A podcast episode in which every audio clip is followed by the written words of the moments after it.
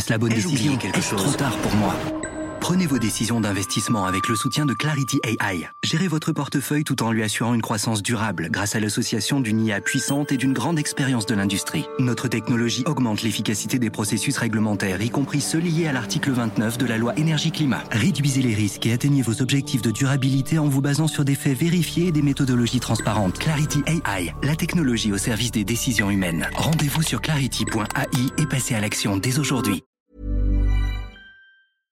Éducation, santé, environnement. Ça fait dix ans qu'UBS, le sponsor de cet épisode de la story, s'engage dans les investissements responsables.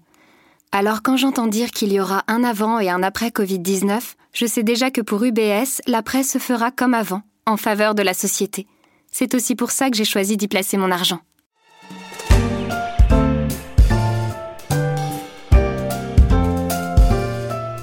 Vélo électrique, montre connectée, box internet, Eric Carrel est l'un des inventeurs les plus prolixes de la French Tech. Après avoir racheté Withings à Nokia, cet asset vit au rythme de ses nombreuses startups. L'une d'entre elles, Sculteo, vient d'ailleurs d'être vendue au géant BASF, lui permettant de se concentrer sur ses autres projets. Je suis Guillaume Brégeras, vous écoutez La Story, le podcast d'actualité des échos, et je vous emmène ce matin à sa rencontre afin de mieux comprendre pourquoi Eric Carrel est l'un des aiguillons de l'innovation française. Eric Carrel, bonjour. Bonjour. La première question, en fait, elle est liée au, au fait que vous avez quatre entreprises aujourd'hui. Beaucoup d'entrepreneurs euh, qui me reçoivent euh, m'expliquent déjà la difficulté à en gérer une seule. Comment vous organisez au quotidien pour, euh, pour gérer ces quatre entreprises? Alors déjà, euh, il y en a trois des quatre qui sont sur le même lieu, quasiment à 300 mètres l'une de l'autre. Donc euh, je vais de l'une à, à l'autre euh, plusieurs fois par jour. Et la quatrième est plus loin et là j'y vais beaucoup moins et je m'en occupe euh, moins aujourd'hui. En tant qu'ingénieur, euh, comment vous arrivez à vous détacher au quotidien du, du produit que vos entreprises euh, créent pour garder une vision aussi euh, macro de leur trajectoire? Je suis pas sûr que je sache le faire. Et d'ailleurs, plus j'avance, plus j'ai l'impression que j'ai envie de me concentrer sur le produit parce que c'est ça que j'aime et de confier le reste. J'ai bien sûr, en, tant que chef d'entreprise, une responsabilité sur la viabilité économique de, de l'entreprise, mais je sens bien que ce côté euh, modelage de la matière, euh, dans mon histoire, c'est ce qui fait que je suis devenu entrepreneur. Que le reste, euh, c'est quelque chose que j'ai appris un peu à la dure euh, parce que j'ai commencé à être entrepreneur quand c'était pas du tout la mode, quand Internet n'existait pas il y, a, il y a très très longtemps. Mais ça n'est toujours pas ma tasse de thé. Qu'est-ce qui vous rebute à ce point-là? C'est pas que ça me rebute, mais par exemple l'exercice commercial est quelque chose qui n'est pas naturel pour moi. Peut-être c'est lié à mon histoire, j'en sais rien. J'ai essayé de le faire euh, en B2B pendant toute la première partie de ma carrière quand on était dans les télécoms et on vendait par exemple à des opérateurs télécoms, où grosso modo, il y avait un exercice qui demandait énormément d'efforts pour des très gros appels d'offres et 90% de ce qu'on faisait ne servait à rien. C'est-à-dire que ce qu'on disait dans l'entreprise, c'est que quand vous travaillez avec un grand groupe, vous avez forcément un tas de gens qui participent à la demande et que finalement, il y a beaucoup de, de services qui demandent des choses qui sont pour eux, mais qui ne sont jamais pour le client final. Typiquement, quand on faisait des gateways euh, pour les opérateurs télécoms, on estime que 4 cinquièmes de ce qui nous était demandé ne servait jamais à personne, mais ça nous est demandé dans le cadre de l'appel d'offres, donc on était obligé de le faire. Alors c'est peut-être normal, mais enfin en tous les cas, moi ça me pesait euh, tout cet exercice de, séduction, etc. Et c'est un peu la raison pour laquelle, euh, après euh, ce rachat d'entreprise et puis le démarrage d'une nouvelle entreprise, j'ai j'ai voulu qu'on soit dans le B2C. Alors le B2C a d'autres difficultés. Je crois que la chose la mieux, c'est d'avoir des personnes compétentes à côté de soi qui gèrent mieux que moi ce, cette chose. Parlons justement un peu de, de B2C et de, et de Weezings, que euh, vous êtes un, une des rares, un des rares entrepreneurs, même euh, dans la tech, euh, dans le monde, à avoir vendu votre entreprise et l'avoir racheté aussi après. Euh, Qu'est-ce qui a motivé euh, ce rachat? Donc, euh, pour rappel, Weezings a été vendu en 2016 à Nokia. A été vendu le 1er juin 2016 et je l'ai racheté le 1er juin 2018. Ah, c'est une belle boucle, ça, j'avais pas la date en tête. Bon. Deux ans jour pour jour. J'ai pas fait exprès. Mais pour essayer de répondre à votre question, d'abord, c'était pas du tout prévu. Ce qui était clair, c'est que au moment où l'entreprise a été rachetée, euh, moi, j'étais un peu bougon. En fait, j'ai vendu deux entreprises dans, dans ma vie. À chaque fois, c'était un peu une douleur pour moi parce que je crois être le père de mes enfants, mais je pense que je suis un peu le mère de mes entreprises. Et donc, euh, il y a une espèce de difficulté à, à, se détacher. Et donc, à chaque fois, c'est un peu d'autres qui prennent la décision à ma place. Là, d'ailleurs, Nokia l'avait bien compris puisqu'il m'avait un peu mis euh, conseiller du président, euh, c'est-à-dire, bon, j'étais pas un peu à côté. Et donc, euh, je crois que j'avais commencé à faire mon deuil de cette histoire, si on peut dire, même si euh, ça restait pour moi une, une, belle aventure. Il se trouve que j'ai appris euh, à peu près en même temps que les journalistes que l'entreprise allait être à vendre. À ce moment-là, il y a quelque chose qui s'est remis en marche en moi, d'autant plus que je continuais à croiser l'équipe à peu près tous les jours, puisque je travaille dans, dans, les autres entreprises dans, dans, le même périmètre. Donc je savais ce qui s'y passait, je savais qu'il y avait encore une énergie. Ça reste une, pour moi une, une équipe absolument extraordinaire, avec une, une envie d'aller de l'avant, de chercher, etc., que je trouve euh, magnifique. Je trouve que le sujet de la santé, on l'avait juste effleuré, c'est-à-dire que euh, on était arrivé un peu là par hasard, puisqu'on venait des télécoms, on avait voulu faire des objets connectés, puisque quelque part, euh, on avait senti cette évolution à travers nos relations avec les opérateurs, les échecs des opérateurs, ce que Steve Jobs commençait à faire avec l'iPhone. Et donc on s'est dit, ben voilà, les objets vont être connectés et on va passer d'un monde organisé horizontalement où on a euh, des couches de sous-traitants qui se donnent des ordres les uns aux autres pour euh, à un moment donné avoir un gros portail type opérateur télécom ou opérateur d'énergie ou on pourrait euh, faire ça à peu près dans toutes les industries qui s'adresse à l'utilisateur final à un monde vertical où chaque acteur s'adresse à l'utilisateur final en lui offrant un service à travers un hardware et en étant capable de gérer ce service à travers les données. Donc on avait compris ça, on s'est dit on va faire un objet connecté on a fait par hasard un peu un pèse-personne, vraiment par hasard. Et pour la première fois euh, de notre vie, alors qu'on avait fait des dizaines de millions de, de box, il y a des gens qui nous ont écrit en disant tu m'as changé la vie. Et là, on a compris qu'il se passait quelque chose, même si euh, un pèse-personne envoie peu de données, il y a des données qui sont importantes. Et, et petit à petit, on a, on a creusé ce côté-là. On a des utilisateurs qui nous ont dit pourquoi vous faites pas attention à être connecté. On est rentré un peu là-dedans. Au début, c'était plutôt du bien-être. Ensuite, on voit qu'on est vraiment dans la prévention de la santé.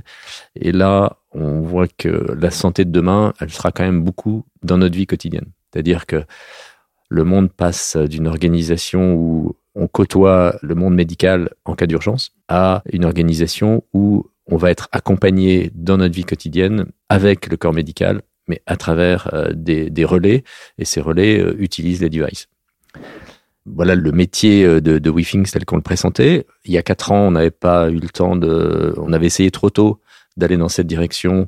La France étant un pays en retard là-dessus, nous étant français, on s'était un peu pris des claques. Donc on était un peu euh, sur un plateau. Mais là, euh, trois ans après, je sentais qu'il y avait une transformation du monde sur ce sujet.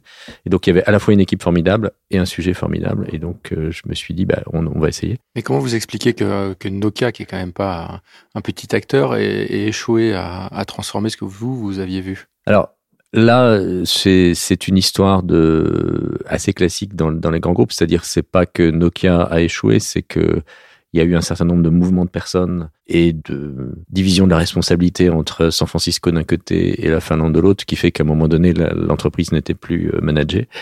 Et à un moment donné, Nokia s'est dit, ben, de toute façon, euh, c'est pas, ça vogue parce que c'est pas notre, euh, notre cœur de métier, c'est pas notre direction. Donc, il y a personne dans l'entreprise qui est vraiment porteur de ce sujet-là. Et donc le board a décidé qu'il fallait, euh, fallait s'en séparer. On va parler un petit peu des entreprises, donc euh, que ce soit Invoxia, euh, qui est un tracker GPS culté au Zouv. Là encore, on est sur des sujets quand même vraiment pas évidents à adresser. si on parle de Zouv, vélo, vélo électrique partagé, c'est un peu comme les trottinettes, il y en a beaucoup aujourd'hui. Est-ce qu'il y a des clés euh, dans la manière d'approcher des marchés comme ça qui peuvent apparaître saturés? Alors sur Zouv, on est tous les trois fondateurs assez euh, convaincus que effectivement on a approché le marché différemment et que finalement on aime la façon dont on l'approche. On verra bien euh, si on réussit ou pas. On a vu surinvestissement avec d'abord des entreprises chinoises, maintenant des entreprises américaines, pour mettre des vélos en free floating euh, dans les grandes villes. Enfin, on l'a vécu à Paris, maintenant des trottinettes. Et on voit que ce sont des pics. Ça apparaît et ça disparaît à peu près aussi vite. Et nous, notre euh, profond désir, c'est de participer à la transformation de la mobilité. Et la transformation de la mobilité, c'est pas dans le cœur de Paris. La mobilité dans le cœur de Paris, euh, si les gens étaient un peu intelligents, ils auraient arrêté de prendre leur voiture, ils prendraient le métro, il y a un super réseau, moi, je fais que ça, marche à pied et métro. Je trouve que ça marche super bien. Par contre, il y a des gens dans la vie, et on l'a vu récemment en France, qui n'ont pas de solution et il n'y a rien qui se profile. C'est-à-dire que si vous vivez à 8 km du centre-ville, aujourd'hui, vous ne pouvez pas faire autrement que prendre votre voiture. Et même les histoires type City Scoot avec du battery swapping, c'est-à-dire euh, il y a des gens la nuit qui vont euh, prendre les batteries et les changer, ça ne peut pas fonctionner dans le mode actuel parce que payer quelqu'un qui va aller changer une batterie d'un scooter et qui va faire 10 km pour, euh, pour aller rattraper ce scooter, c'est juste pas possible. Donc il fallait inventer quelque chose qui allait être une croissance douce, plutôt pour les villes euh, qu'on appelle tier 2 et 3, c'est-à-dire euh, de taille, pas la capitale, ou voire des, des villes de petite taille, mais dans lesquelles on allait s'attaquer ce problème du transport entre notre domicile et le travail, qui fait pour 80% des gens moins de 8 km, qui n'est pas possible en vélo parce que ça demande trop d'efforts pour la majeure partie des gens, mais qui est possible pour tout le monde en vélo électrique.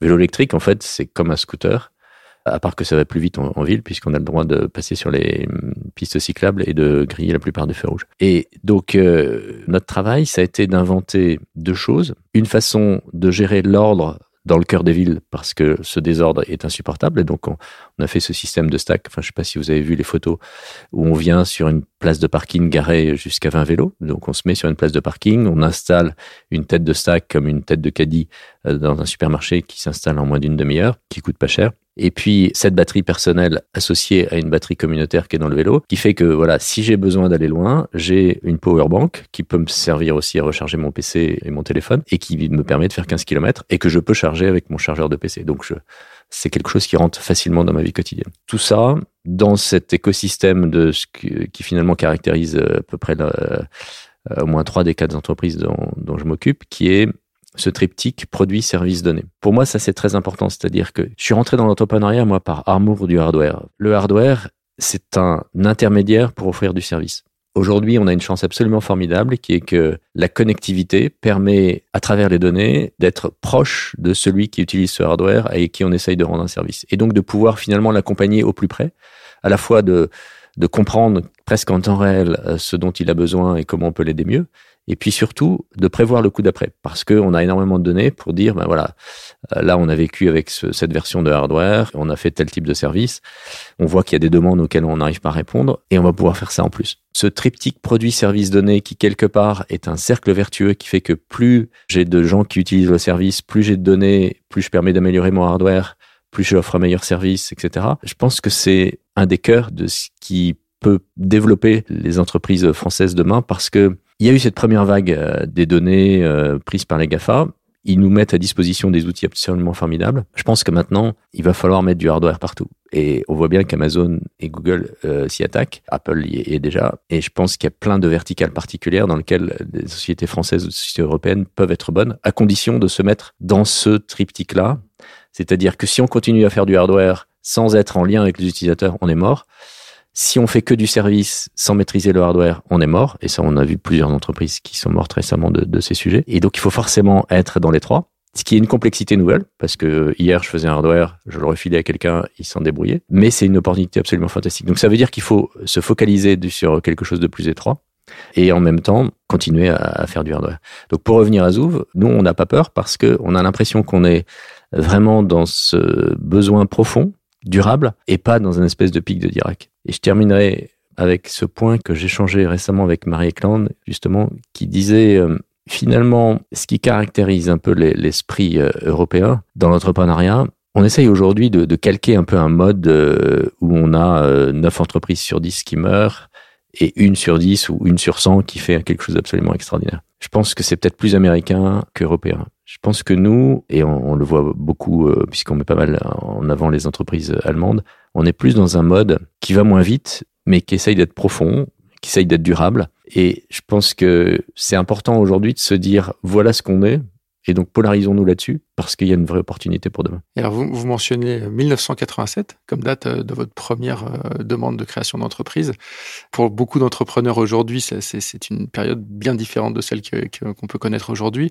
Qu'est-ce qui, vous, à l'époque, vous a amené vers ça, vers l'entrepreneuriat euh, qui, était vraiment, comme vous le disiez, pas la, voie, la voie royale du tout. Alors moi, ce qui m'a amené, c'est un phénomène un peu particulier. Je, je travaille dans un laboratoire de recherche avec Jacques Lavinaire, qui est un, homme euh, formidable, qui était euh, directeur du laboratoire dans lequel j'étais, avec qui j'ai fait ma thèse dans le domaine des radiocommunications. Et c'était un laboratoire qui, contrairement à beaucoup de laboratoires de l'époque, était déjà ouvert sur le milieu industriel. Donc on travaillait, on développait pour des industriels euh, des choses dans le domaine des radiocommunications. Et on était assez frustré parce que plusieurs fois, enfin deux fois, on avait euh, développé des choses pour les industriels. On s'était donné à fond. Et au moment où l'industriel devait commencer à verser des redevances en contrepartie du travail qui avait été fait. Ça arrivait X années après, puis les croissances étaient longues. Et en général, les équipes de direction avaient changé et on, se retrouvait face à des, équipes dirigeantes des entreprises pour lesquelles on avait fait ce travail qui nous disaient mais pourquoi on vous paierait? Vous faites rien aujourd'hui? Enfin, il y, avait quelque chose qui, qui, nous frustrait beaucoup dans la relation. Et donc, à un moment donné, on s'est dit, on va se jeter à l'eau, puisque voilà, on, va le faire, quoi. Euh, ce qui était totalement inconscient. Franchement, aujourd'hui, je sais pas si, enfin, vu l'écosystème de l'époque, je sais pas si je le referais. C'était totalement inconscient parce que on était dans, un, dans un laboratoire de recherche. On connaissait rien au monde de, de l'entreprise. Moi, j'étais super timide, incapable d'appeler un fournisseur pour négocier. La qualité, je savais pas ce que c'était. J'avais jamais visité une usine. Euh, je me souviens que le, je raconte souvent que le premier rendez-vous qu'on a eu avec un commissaire au compte euh, un soir à 20h, au bout d'une heure, il nous a écouté, il nous a dit euh, bon, écoutez, je vous conseille d'arrêter. Et en plus, on n'avait pas d'accès à l'information. Donc le, le, monde était franchement différent. Alors on a eu du bol. Euh, il y a des industriels qui nous ont fait confiance finalement. Euh, on était en retard, euh, ils nous ont hurlé dessus, mais ils sont restés, ils sont pas partis. Et puis on a appris quoi. On a appris, mais vraiment on a appris à la dure. Et une dernière question pour pour terminer cet entretien. vous avez aujourd'hui donc quatre entreprises. Est-ce qu'il y en a une cinquième, la place pour une cinquième? Il y a d'autres sujets que vous souhaiteriez attaquer? Non, Ma femme m'avait déjà demandé d'appeler la dernière entreprise que j'ai créée la dernière. Euh, c'était laquelle? Euh, je ne sais plus laquelle c'était, mais c'était même pas la dernière en fait. Parce que comme j'en avais vendu une, je me suis euh, autorisé à en créer une autre. Mais je, je, je crois que là, je suis, je, je, vois que c'est, faut pas se disperser plus. Enfin, j'ai beaucoup de demandes pour participer à des investissements dans des entreprises et maintenant je dis systématiquement non parce que c'est c'est trop se disperser et j'ai ce désir au contraire de d'avoir du temps pour travailler euh, plutôt sur la partie recherche avec les ingénieurs, etc. Donc, euh, non. Très bien. Merci beaucoup, Ekal. Merci à vous. La Story, le podcast d'actualité des échos, c'est terminé pour aujourd'hui. L'émission a été réalisée par Willy Gann, chargé de production et d'édition Michel Varnet. La Story est disponible sur toutes les plateformes de téléchargement et de streaming. Vous pouvez vous abonner et partager nos émissions. Pour l'info en temps réel, c'est sur leséchos.fr.